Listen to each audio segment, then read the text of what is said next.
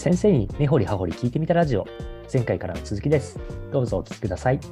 はいはい模。試で授業でも扱ったし教えたことがある問題が出たんですよ。はいはい。でまあそのなんか問題見た時におこれこの間やったなできるかなって思ったら、まあ、全然できてなかったんですよ。だからもう簡単に言ったらまあ僕の教え方が良くなかったでしょっていうふうに思われたらそれで終わりなんだけどいやいやいや。あのー教え方はねうんそこまで悪くなかったと自分では思ってるんですよ。でも何が悪かったかっていうと教えてから期間が経っている。でそれが身につく活動っていうのがそれに関してはすごく少なかったんですよ。ああ、なるほどなるほど。結構さらりとしてなんか全てのことにね時間を割くことってできないけど、うんやっぱりこう身につけるためのアプローチとか活動を取ってないものっていうのはやっぱすぐ記憶から消えるよねっていう。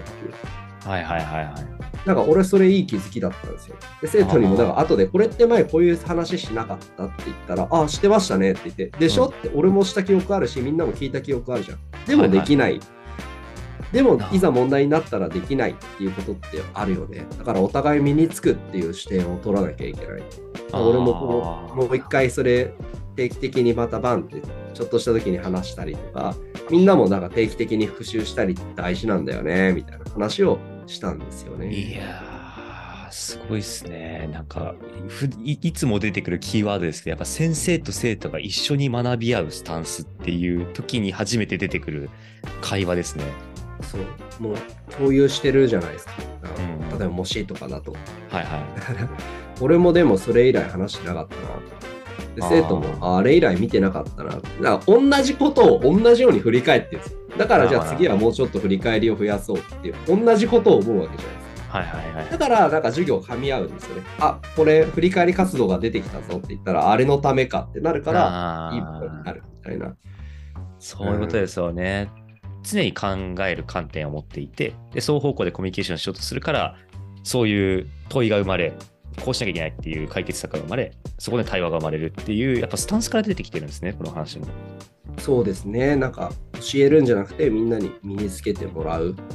のがゴールで、でこういうことを身につけてほしい。ちょうどこのこ先週か、一昨日かな、に、ちょっといつもと違う活動をやったんですね。おお。で、まあ、あの、もし、また、まあ、模試ばっかりあれですけど、まあ、その、ね、特進のクラスの皆さんとやってる時に、はいはい。記述の問題とかでね、やっぱりこう言語化するのって難しいよねとか、読めた内容を言葉で説明し直すって難しいよねみたいな、うんうん例えばあったとして、もうそれにじゃあダイレクトに答える活動を今回はやってみようみたいな。でちょうど意識も高まってるし。で、やらせると、でも、めんどくさいんですよ。だから僕が教え、今日は全然僕教えないけど、その代わり教材はこだわって、でこうやって見せたり伝えたりはする。でもあんまり俺がずっと前に立って、はい、こうだからこれだよ、ノート書いてみたいのはやらない。うんでみんなちょっとペアを作ったんですけど、そのペアで僕が作ったこのミッションとか書かれたやつをなんかクリアしていく。うんうんで、それが全部クリアできるまで言語化して、できたグループからじゃあちょっと僕に見せてくれ。で、できたら、さらにエクストラミッションを渡すからみたいな話で、どんどん問題解決型のをやってみたんですけど、はいはいでもある時にやってるうちに、はい、これ違うよとか言って、はい返したりするじゃないですか。はい。ここが違う、もっとちゃんと説明して、めんどくさいとかなるんですよ、やっぱり。なんはいはいだこれ、みんな、もう大体わかるじゃん。そうだよね。大体わかるよね。俺も大体わかってる。でも大体わかるだとさ、ね、例えば、〇〇模試の採点の人、丸つけてくんねえんだよなとか、はいはいはい 例えばみんななんかね、国立に行きたい人が多いみたいだけど、国立の問題って確か記述問題あったよねとか、はいはいなんかそんな話をしたり。なるほどなるほどいや俺もな、全部マークシートだったらこんなことしないんだけどなとか言うと、確かに目標がお互いあるんだなみたいな。例えばね、入試の話とかばっかりだと面白くないけど、うんでもそういう風にしたりしますね。うん、いやーやっぱ大事ですねこの基本スタンスってのはそこに全部やっぱつながってくるんですねうん、身につけるってこと。うんなるほどな。ありがとうございます。いや、すごい勉強になったなと思いながら、ちょっと一個これまた、これを取り組もうと思った先生がつまずきそうなポイントというか、結構ここに壁がありそうだなと思ったポイントでまたお伺いしたい部分が出てきたんですけど、はい。そうするとまあ、日々日々こうコミュニケーションしながらここができてないよねっていう話が、まあ、見えてきちゃうんで、まあ、先生悩むじゃないですか。はい。で、さっきの話だと次の授業までにじゃあそれを超える何かを見つけてきてこう入れ入れようってすると思うんですけど、はい。多分結構最初の段階の先生ってそのじゃあこれを超えるために何をやればいいのかっていう引き出しがなかなかなかったりするじゃないですか。ここをどう超えるのかって結構実態難しいんだろうなと思っていてはい。こう先生のご実体験でもいいですしなんかこうした方がいいよってアドバイスでもいいですしここってどういうふうに考えられてますか？これちょ、もう、超難しいですね。今日、あの、全部難しいですよ、今日全部難しい今日めです。っちゃ難しいです。あの、いや、その通りですよ。すぐパンって出てこないし、うんそんな、ね、引き出しとか、でも僕もそんな引き出しなんてね、その50段ぐらいある引き出しとかないですから、はいはい。でも、一つ、なんかこう、視点として持っておくと役に立つかもしれないのは、例えば、黒板を使ってなんか文字で解説してできなかった生徒が多かったんだったら、例えば、もうじゃあ解説じゃなくて音読でパターンプラクティスで習得しようっていう活動を入れるとか、はいはいはい。えー例えば、そうですね、あの例文書くっていうのをちょっとやってモデルを覚えていこうでもいいし、ちょっとイメージの映像を見せたり、絵を見せたりすることで、じゃあ理解を進めてみようとかいうふうにするんですけど、はいはい。なんかその五感の例えばね、あの見るがダメなら聞くだし、聞くがダメなら話すだし、話すがダメなら書くだし、書くがダメならなんかこう活動してみるっていう運動的要素を取り入れたりとか、はいはい。あるいはもっと法則的なものにも着目しまくって研究をしようとかでもいいし、なんか2人でずっとその言語化し合ってる中で発見をしようでもいいんですけど、うんうん。なんかそのどこの感覚に感性に刺激を与えるかっていうのを変えるのはいい方法だと言われてますね。ああ、なるほど。うん、まあなんかね、これ、まあ、賛否ある理論でね、よくマルティプルインテリジェンスってあるんですけど、うんまあ、あの人間には多様な知性がありましてみたいなお話で、まあ、話すが得意な人、聞くが得意な人、書くが話す人とか、まあいろいろいますよみたいな話なんですけど、うんうん。その感覚は、まあ、それが正しいか正しくないかを置いといても大事だと思いますね。なるほどなるほど。うん、だから一つ活動した時にじゃあ違う感覚を動員して学ばせるとしたらどうだろうっていうふうにちょっとこう発想に別の観点を入れてはいみる。っていなか解うんことですか。説されてもわからないっていう状態の子に解説をし続ける必要は別にないので、うんうんううんうんん。古典とかでもそうだと思うんですよね。なんか音読入れちゃおう、はいはいはい。書く活動入れてみようとか、もううん法則を全部こうまノートにまとめてもう一回書き直して、それと照らし合わせながら一個一個解いてみようとかでもいいと思うし、うんうんうんうんううんん、引き出しの作り方としてこれを知っといてもらえるといいと思います。特に英語の先生はね。ああなるほどなうん。アプローチ変えちゃえばいい。なるほどなるほどありがとうございますいやー これ難しいっすよ、マジで。マジ難しいですね、いあのな引き出しがないから変えらんないんだって言われたら、うんそうだよなってなって、ちょっと今日結構クリティカルですよ。やっぱりそうなんですけどね。そうですよね今お話伺ってその違う五感感覚を動員する授業を作ればいいっていうのもすごい勉強になるなと思ったんですけどでもやっぱりそこでもハードル高いなって思う先生もいそうだなって思ううん部分も正直あるんですね。はい。でこれでも僕打破した方法あるんで、ぜひ聞いてください。はい。本当ですか？じゃあちょっと質問なんですけどもどうやって打破するんですか？それを。あの、これは、あのーよくね、他の授業、先生の授業から盗むとか、うんなんか他の実践ね、あのいろんな研究室とかそういうのから盗むっていう王道もあるんだけど、はい僕おすすめ、あの他教科の先生の授業を見に行くっていうのは、あのおすすめです。ほーなるほど。あの体育の先生の授業を僕よく見に行かせていただいたことがあって、体育毎年毎年すごい熱心な方は活動が変わるんですよね。でなんでこういう活動になったんだろうとかなんか教えてくださったりするとうんうん。やっぱりなんか生徒のこういうのを見てこういうのが必要だと思ったからって結構ダイレクトに変えてたりされ、するし、はいはいはい。うん、なんかそうですね。国語とかだってそうですよね古文とかだって音読とかなんかテンポよくされてる人いるしはいはいはい。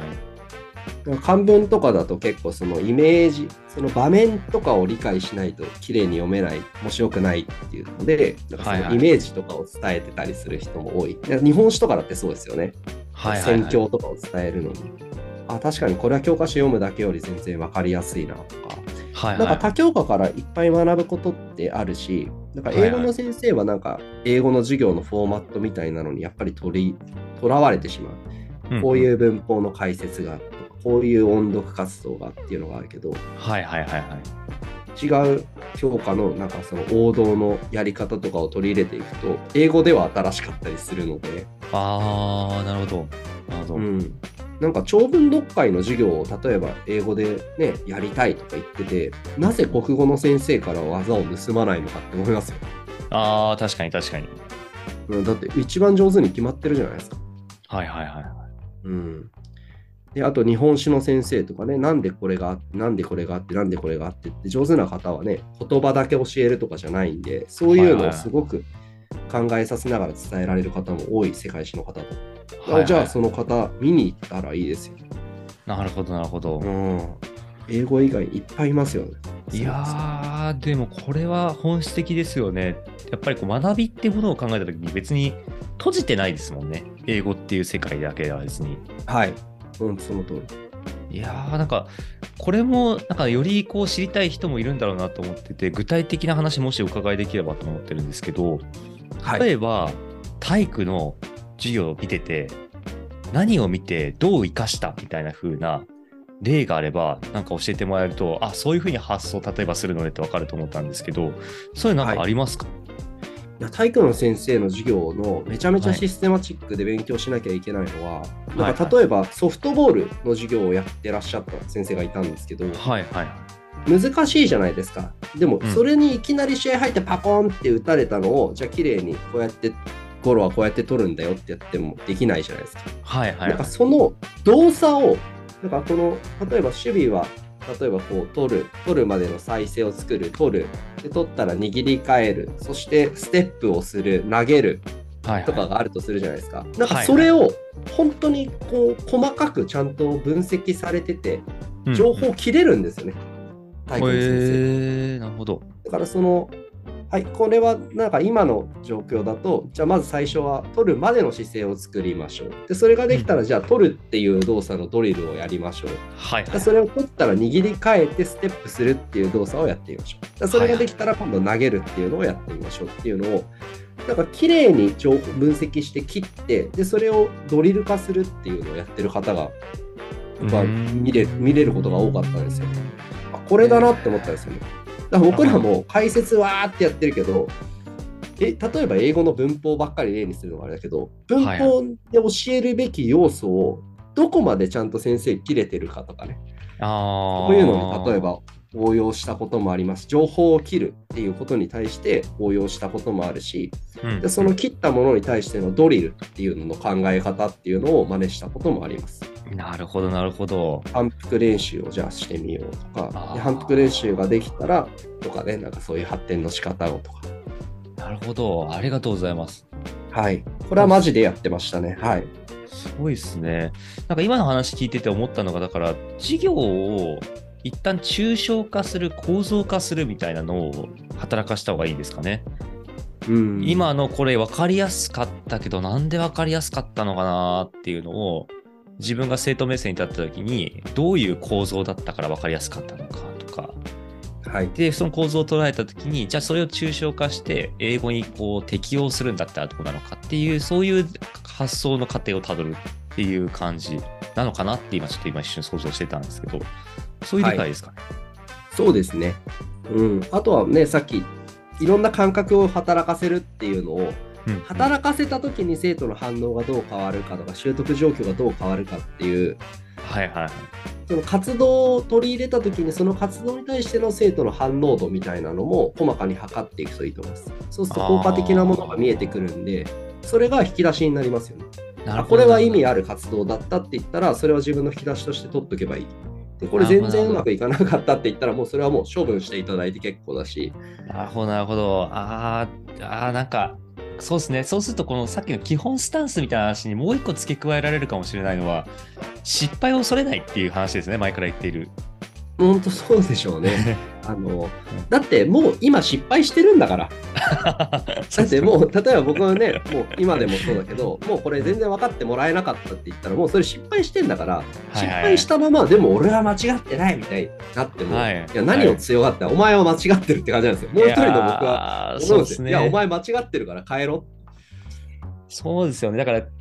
行動することがすでに性なんですね、その瞬間っていうの。もうそのその前提に立った瞬間に。はい。もうだから授業中、あもう全然分かってないってなったら、もうそれはもう自分、堂々とやってますよ。ということで、うんこうやってってやってるけど、もう内心、あ、俺今間違っ間違ってるっていうか、あ全然上手に展開できてなくて、生徒身についてないです。もう次回までに必ず変えますみたいな感じにうん頭の中なってる時もあるし、はいはい、はい。この後、あと5分で何かできるかなとか考えてる時もあああ、そうですよね。ああ、すごいな、すごいな。なんかいろいろと私の中で勝手につながってきてました。えーすごい。すごくないですよ。あの、間違って失敗しまくってますからね。あーいやいやいや、失敗したままにしないっていうのが、そういうことですよね。今回の主題の姿勢としてはすごい大事だと思います。だからじゃあなんかやってやるみたいな。そうですよね。だからなんだろう、今日ってすごい難しいなって小島先生何度も思われてた部分あると思うんですけど、あの、最初に答えを出そうと思ったら難しいけど、何度か当たって答えにたどり着こうと思ったら難しいというよりただやり続けるだけなんですよね、多分ね。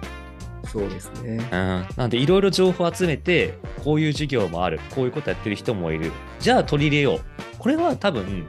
難しさは何もないと思うんですよ。なぜならば取り入れると決めてやるだけだから別にそこに複雑な要素は何もなくてこうしようって変えるだけだから。でそこは大丈夫なんだと思うんですよ。ただそれがやった時にうまくいくかっていうとそこのそこがやっぱりこう何度も最初やってないとうまくいかないことはある。でそこにはただなんか難しさとか煩雑さってものがやっぱりあっちゃうっていうことなんだけどじゃあ難しいからやらないのっていうといやでもその難しさを取っていくっていうことがあの先生生徒が学ぶってことを基本姿勢にするって言った時には大事だからその難しさって当たり前だけどやるべきだよねっていう感じになってくるんですかね。そうですね。そんな感じだと思いますね、本当に。なるほど。いやー、そうだな。だからもう、とりあえず、周りの授業を見てよかったとこ盗んじゃえよっていうことなんですよね。雑に言うと。そ そうですね。とりあえずやっちゃえよっていう。そういうことですよね。なんいやーか結構その広い目で見て、なんか多教科だからとかっていうふうにしないで見ていくと、自分の学校の中でもね、英語の先生だけだったら10人にも満たないとかそういうこともあるけど、はいはい。何倍も増えるし、いい先生めちゃめちゃいると思うんで、そうですね。はい。これちなみに先生、これ、ちょっとまあ、あの手法的な話に寄っちゃった質問になっちゃうんですけど、まあ、とはいえ、さっき言ったその構造化捉えて、抽象化してっていうステップが必要ですよねって話をしたんですけど、私の中、知ってる人たちを見ている中での感覚なんですけど、抽象化ができる人もいれば、やっぱそこら辺そんなに得意じゃない人もいるなと思っていて、はい。これいい学びだな、これいい活動だなと思った時に、それがなぜなのかっていうのをうまく捉えられない人もいると思うんですよ。